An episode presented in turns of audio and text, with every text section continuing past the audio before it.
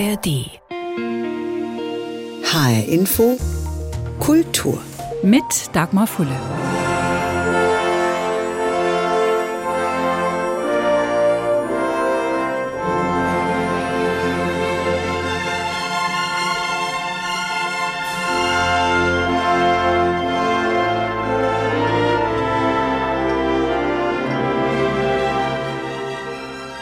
Liegen sie schlafend unter einem Baum im Wald. Und bald kommen 14 Engel herabgeschwebt, um sie zu beschützen. Hänsel und Gretel in der Oper von Engelbert Humperdinck. Eine märchenhafte Szene in einer märchenhaften Oper.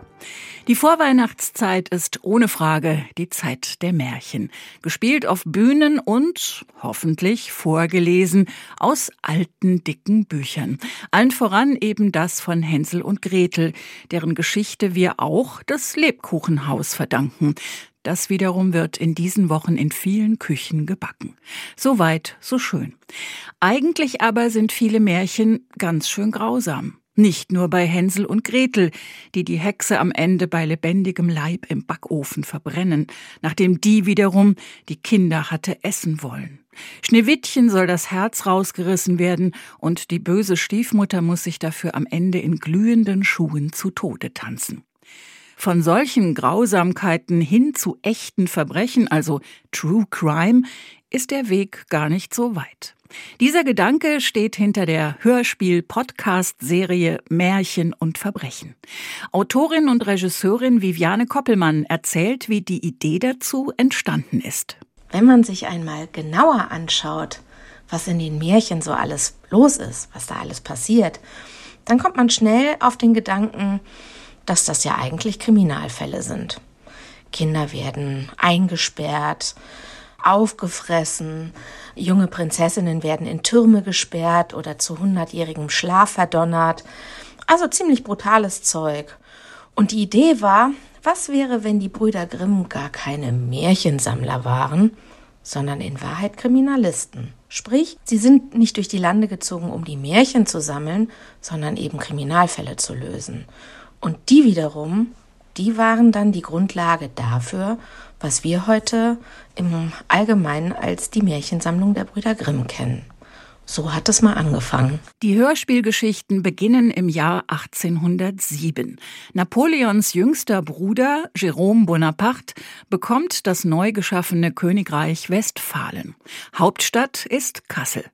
Dort erleben die Brüder Grimm turbulente Zeiten. Und weil sie nicht nur an Sprache, sondern auch an der Juristerei, an Recht und Gerechtigkeit interessiert sind, betätigen sie sich als Detektive. Das bestätigt auch Vanja Müs in seiner Rolle als Jakob Grimm. So mussten wir zum Beispiel das Verschwinden der jungen Adligen aufklären, die von ihrer Stiefmutter mit einem speziellen Apfel vergiftet wurde. Und haben eine arme Frau aus einem Turm befreit, in den sie für Jahre weggesperrt war. Wir können über unsere Kriminalfälle nicht offen sprechen, da häufig hochwohlgeborene Personen darin verstrickt sind. Deshalb machen wir diese schrecklichen Fälle zu Bestandteilen unserer Märchen. Die ersten zehn Fälle, die die Grimms gelöst und dann in ihren Märchen verarbeitet haben, gab es in den Jahren 2018 und 19. Alle Podcasts dieser ersten beiden Staffeln sind online in der ARD Audiothek zum nochmal hören oder neu entdecken. Und ab 15. Dezember geht's dann in eine neue Runde. Ausgangssituation für Staffel 3 war natürlich der hohe Cliffhanger vom Ende der zweiten Staffel. Die Aufklärer sind in einen Hinterhalt von der schwarzen Schar geraten und es ist nicht ganz klar, ob Vidocq, Wilhelm und Ferdinand überleben und wie es mit den Aufklärern weitergehen sollte. Daraus musste dann erst einmal eine Weiterführung der übergeordneten Handlungen entwickelt werden. Und das ist auch der erste Schritt, den ich in der Regel mache. Also ich schreibe einen Staffelbogen und überlege mir genau, wie diese Handlung weitergeführt werden kann. In einem zweiten Schritt suche ich mir dann Kriminalfälle, die ich passend dazu finde, die vielleicht Elemente der übergeordneten Handlung aufnehmen, die vielleicht ergänzend dazu wirken oder die ganz bewusst einen Kontrast schaffen, damit man nicht nur auf den oberen Handlungsbogen festgelegt bleibt. Und so setzen sich dann die Märchen und die Kriminalfälle zusammen, die dann eine Staffel ergeben. Schneewittchen, Rapunzel oder Dornröschen waren schon vertreten, verknüpft mit Kriminalfällen, die so nah an ihren Geschichten sind, dass es eben tatsächlich alles genau so hätte passiert sein können, dass also ihre Geschichten Vorbild hätten gewesen sein können für die Märchen, so wie wir sie kennen. Wie macht Viviane Koppelmann das? Wie bringt sie wahre Kriminalfälle und Märchen zusammen? Wie recherchiert sie? Es gibt ganz unterschiedliche Quellen, mit denen ich arbeite. Zum einen gucke ich mir ganz bewusst Nachschlagewerke an, die sich mit historischen Kriminalfällen auseinandersetzen. Da gibt es gute Sammlungen, auch ganz regional betrachtet. Dann gibt es aber auch Themen, die ich mir dann tiefer anschaue. Also wir haben in unserer jetzigen Staffel zum Beispiel das Thema Liebeswahn. Da gucke ich dann mal genauer hin, wie entsteht sowas überhaupt? Wie verfällt ein Mensch in Liebeswahn? Und wozu ist ein Mensch, der davon befallen ist, dann eigentlich fähig? Und so entsteht dann ein Sammelsurium an Wissen, das ich dann in meine Kriminalfälle einfließen lasse. Hinzu kommen natürlich noch Recherchen zur historischen Zeit, in der wir uns bewegen, also das Westfälische Königreich. Da gibt es auch sehr gute Quellen und da kann man sich dann intensiver mit diversen Besonderheiten dieser Zeit auseinandersetzen. Und das Ganze wird dann zusammengefügt zu einer wilden Mischung, sage ich jetzt mal, die dann unsere Serienwelt erschafft. Und wie viel Wahrheit steckt am Ende drin in dieser Serienwelt? Und wie viel Fiktion? Fast alle unserer Fälle beruhen auf wahren Begebenheiten, haben vielleicht auch einen wahren Fall als Paten. Aber ich finde es immer wichtig, diese zu fiktionalisieren, sprich daraus eigene Geschichten zu machen und nicht eins zu eins zu übernehmen. Also in der Regel übernehme ich Elemente aus Kriminalfällen, über die ich gelesen habe und setze sie in den Kontext unserer Serie. Und natürlich muss auch der historische Aspekt berücksichtigt werden, weil manche Kriminalfälle haben vielleicht in unserer gegenwärtigen Zeit stattgefunden und die gesellschaftlichen Voraussetzungen im Jahr 1807, in dem unsere Serie spielt, war ja nun eine andere und dem geschuldet wird natürlich ein wenig fiktionalisiert, abgeändert, verfremdet, vielleicht auch ein wenig deeskaliert, weil die vorindustrielle Gesellschaft doch eine andere war als unsere hochtechnologisierte mediale Gesellschaft, in der wir heute leben. Also insofern, es gibt einen Kern der Wahrheit. Ähm, nehmen wir zum Beispiel unsere erste Geschichte, wo Graf Viktor von einer vermeintlichen Hexe in einem Kellerverlies gefangen gehalten wird das beruht auf einem wahren Fall. Dort war es allerdings ein junger Mann, der eine junge Frau gefangen hielt, die sich später auch befreien konnte. Was mich an der Geschichte allerdings faszinierte, war, dass dieser Mann fest davon überzeugt war, dass er aus Liebe gehandelt hat. Und dieses Thema Liebeswahn hat mich dann so interessiert, dass ich mich da näher mit befasst habe und dann eben meine ganz eigene Variante daraus erzählt habe. Viele Menschen sind fasziniert von Kriminalfällen. Als Buch, als Serie, als Film, als Podcast, als Rätsel, als Hörspiel. Den Variationen sind da kaum Grenzen gesetzt. Besonders beliebt seit einigen Jahren, sowohl bei den Machern als auch beim Publikum, ist True Crime, also Kriminalfälle, die wirklich passiert sind. Das geht auch Viviane Koppelmann nicht anders. Auch nach jetzt einigen Folgen Märchen und Verbrechen und auch anderen Kriminalreihen und Kriminalfällen, die ich bisher geschrieben habe, bleibt die Faszination ungebrochen, mich mit den menschlichen Abgründen zu befassen und auch den Fragen des Wie und des Warum. Also wie kommt es dazu, dass ein Mensch derart in die Enge gedrängt wird und dann keinen anderen Ausweg mehr sieht, als zum Beispiel einen Mord zu begehen. Und auch das Warum dahinter kann manchmal unglaublich traurig, unglaublich beklemmend, aber manchmal auch unfassbar sein. Und das finde ich höchst faszinierend, weil eben auch das zum Menschsein dazugehört. Und das vielleicht Überraschendste ist, dass viele der Fälle, die auch in dieser Serie erzählt werden, beruhen in ihrem Kern auf wahren Begebenheiten. Sprich, das ist jetzt nicht alles erdacht oder in meiner, aus meiner Fantasie entsprungen. Das ist dann doch immer wieder überraschend zu sehen, zu was Menschen fähig sind. Material dazu gibt's reichlich. Zehn neue Folgen von Märchen und Verbrechen sind produziert. Die erste geht am 15. Dezember an den Start in der ARD Audiothek. Nach einem eher weniger bekannten Märchen mit dem Titel Die Alte im Wald. Es fuhr einmal ein armes Dienstmädchen mit seiner Herrschaft durch einen großen Wald. Und als sie mitten darin waren, kamen Räuber aus dem Dickicht hervor und ermordeten, wen sie fanden. Da kamen alle miteinander um, bis auf das Mädchen. Das war in der Angst aus dem Wagen gesprungen und hatte sich hinter einem Baum verborgen. Wie die Räuber mit ihrer Beute fort waren, trat es herbei und sah das große Unglück. Aus diesem Märchenanfang schlittern die Grimms in einen neuen, höchstdringlichen Kriminalfall. Prinzessin Leonore von Ehrenstein bekniet die beiden, ihren spurlos verschwundenen Verlobten aufzuspüren. Jakob und Wilhelm können ihr diesen Wunsch natürlich nicht abschlagen und machen sich mit detektivischem Spürsinn auf die Suche. Aber es ist anstrengend. Es tut mir so unendlich leid, die Doc.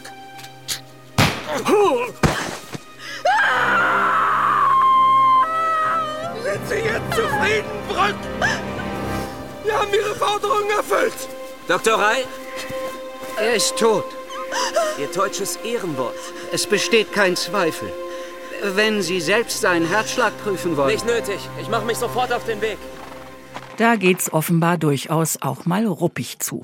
Jakob und Wilhelm Grimm auf der Suche nach dem verschwundenen Liebsten der Prinzessin. Unterstützung erhalten die beiden von einem gewissen Dr. Reil und von zwei Detektivinnen.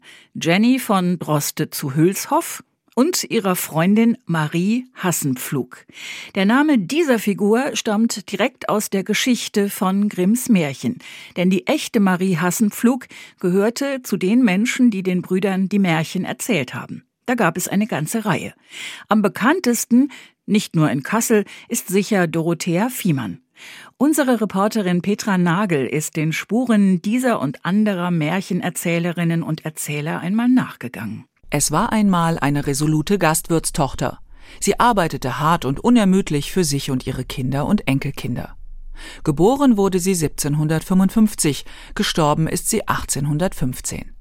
Wenige Jahre bevor sie starb, hat sie eine Bekanntschaft gemacht, die sie unsterblich werden ließ. Sie traf die Brüder Grimm. Jakob und Wilhelm lebten und arbeiteten in Kassel als Bibliothekare. Sie waren Juristen und Sprachwissenschaftler und sie sammelten Märchen. Ganz angetan waren sie von Dorothea Fiemann, die sie wahrscheinlich auf dem Markt auf dem Königsplatz in Kassel kennenlernten. Sie ist eine sehr clevere gewesen. Sie hat in der Schule auf Platz 1 gesessen. Sie haben ja nach Leistungen gesessen. Sie konnten noch fließend Französisch. Und zwar während der napoleonischen Besetzungszeit müssen Offiziere hier in die Gaststube gekommen sein. Und dann hat sie dann hat die Tür offen stehen gelassen, hat sie ihn dann auf Französisch angesprochen, fermez la porte. Er hat dann die Tür zugemacht, hat seinen Goldbeutel rausgeholt und hat ihr den vorgehalten, sie sollte sich ein Geldstück rausnehmen. Sie hat das kleinste Stück rausgenommen. Sie war also auch sehr bescheiden. Frank Bettenhäuser ist ein Nachfahre von Dorothea Fiemann.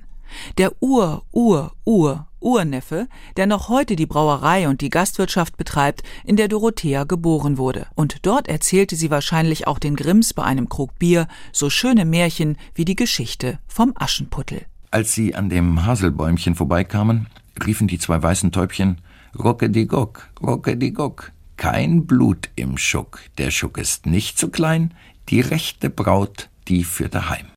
Der Gasthof mit Brauerei lag und liegt verkehrstechnisch günstig. Er war damals schon Kutschenstation. Auf einem Hügel gelegen knallten unten am Hang die Kutscher mit ihren Peitschen und ein zweites Pferdegespann kam zu Hilfe und zog die Kutsche auf den Hof. Der Name Knallhütte für die Brauerei entstand und ist geblieben. Im Gasthaus war immer etwas los. Viele ganz unterschiedliche Menschen trafen sich dort.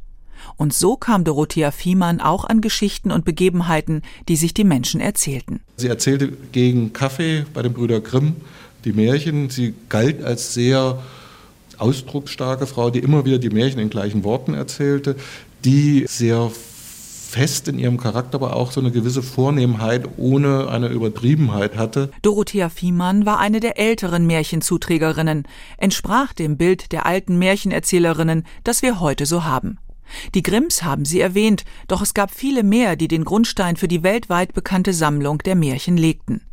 Marie Hassenpflug zum Beispiel, eine junge Frau aus dem Bekanntenkreis der Brüder, gebildet aus gutem Hause, Tochter des kurhessischen Regierungspräsidenten. Borsenflug gehörte zu dem Freundeskreis der Grimms und das war in diesen Runden üblich, dass Märchen erzählt wurden. Also sie lebte dann hier in Hof auf dem Gut ihres Mannes, der Soldat war und sie lebte dann hier allerdings auch nur zeitweise. Also sie hat ihr Haus in Kassel immer behalten und als er gestorben war, ist sie wohl für längere Zeit dann nach Kassel wieder übergesiedelt. So Gerhard Nentwich von der Märchenwache Schauenburg. Dornröschen, Brüderchen und Schwesterchen, viele bekannte Märchen sollen von Marie und aus ihrem Umfeld stammen. Auch von Rotkäppchen hatte die junge Frau den Grimms erzählt. Märchenzuträgerinnen gab es also einige, doch es gab auch Männer, die die Grimms mit Geschichten belieferten. Johann Friedrich Krause war so ein Märchenzuträger, ein kantiger, kerniger Mann, der, so Gerhard Nentwich, nicht gerade auf Rosen gebettet war. Ein Brief von Johann Friedrich Krause, in dem er die Grimms höflich bittet, ihm doch noch einmal ein paar alte Beinkleider zu schenken, weil seine Alltagsbeinkleider zerrissen seien. Und das lässt darauf schließen, dass diese sechs Märchen, die der Johann Friedrich Krause den Grimms überlassen hat, im Tausch gegen Hosen, gegen abgelegte Beinkleider gehandelt wurden. Seine Märchen sind etwas unbekannter, wie etwa der alte Sultan. Es hatte ein Bauer einen treuen Hund, der Sultan hieß. Der war alt geworden und hatte alle Zähne verloren, so dass er nichts mehr festpacken konnte. Zu einer Zeit stand der Bauer mit seiner Frau vor der Haustür und sprach, den alten Sultan schieß ich morgen tot der ist zu nichts mehr nütze. Im heutigen Nordhessen haben die wissbegierigen Grimms also damals viele ihrer Geschichten sammeln können. Und auch für die Zuträger und ihre Geschichten gilt, und wenn sie nicht gestorben sind, dann leben sie noch heute. So muss ein Grimmsches Märchen enden. Petra Nagel über Menschen, die Jakob und Wilhelm Grimm Märchen erzählt haben. Das ist ein Bericht aus unserem Archiv und eine Kleinigkeit hat sich inzwischen verändert. Frank Bettenhäuser, der Nachfahre von Dorothea Fiemann, ist noch immer Chef der Brauerei Knallhütte. Die Gaststätte führt allerdings inzwischen jemand anders. Aber es gibt sie immer noch. Seit die Brüder Grimm ihre berühmte Märchensammlung veröffentlicht haben, streitet man sich ja, ob Märchen wegen all dieser Grausamkeiten überhaupt für Kinder geeignet sind. Nur eins scheint klar. Jakob und Wilhelm Grimm wollten mit ihren Märchen auch zu einer moralischen Erziehung beitragen. Klarmachen, was gut ist und was böse und dass das Gute am Ende gewinnt. Aber ist es wirklich immer so klar und eindeutig, was gut ist und was böse im Märchen? Diese Frage hat sich die Grimmwelt in Kassel gestellt und beantwortet sie mit ihrer aktuellen Ausstellung Akte Rumpelstilzchen. Da geht's nicht um Märchen und Verbrechen, sondern um Märchen und Recht, Märchen und Gerechtigkeit, ein verwandtes Thema und erstmal ein sehr abstraktes Thema. Kuratorin Ute Lilly Mohnberg erklärt, wie sie es zum Angucken, zum Anfassen und zum Mitmachen umgesetzt hat. Wir starten in der Ausstellung mit einem kleinen Märchenspiel. Und zwar sollen die Besucherinnen und Besucher verschiedene Charaktere, gute und böse Charaktere aus verschiedenen Märchen einander zuordnen. Und es überwiegt ja erstmal die Überzeugung, dass eigentlich in den Märchen alles immer gerecht ist und das Gute am Ende siegt. Auf dieser Position wollen wir erstmal alle abholen und dann aber im weiteren Verlauf schauen, ob das denn tatsächlich immer so ist. Deswegen schauen wir uns dann zunächst erstmal drei Märchen an. Den Teufel mit den drei goldenen Haaren, das tapfere Schneiderlein und natürlich das titelgebende Rumpelstilzchen. und begegnen den Märchen auf ganz verschiedenen Ebenen. Also wir bieten immer verschiedene Medien an, um sich mit dem Märchen auseinanderzusetzen. Also es gibt Hörstationen, es gibt Illustrationen, es gibt aber zum Beispiel auch ein kleines Lügenmuseum oder auch einen Silhouettenfilm von Lotte Reiniger, einen historischen. Wir möchten eben die BesucherInnen dazu ermuntern, sich einmal mit der Thematik genauer auseinanderzusetzen und zu sehen, ob es nicht vielleicht auch ambivalente Charaktere gibt in den Märchen. Hat sich denn durch diese Mitmachstationen, Sie haben die ja bestimmt auch selber ausprobiert, hat sich damit mhm. auch Ihr Blick auf diese Märchen verändert?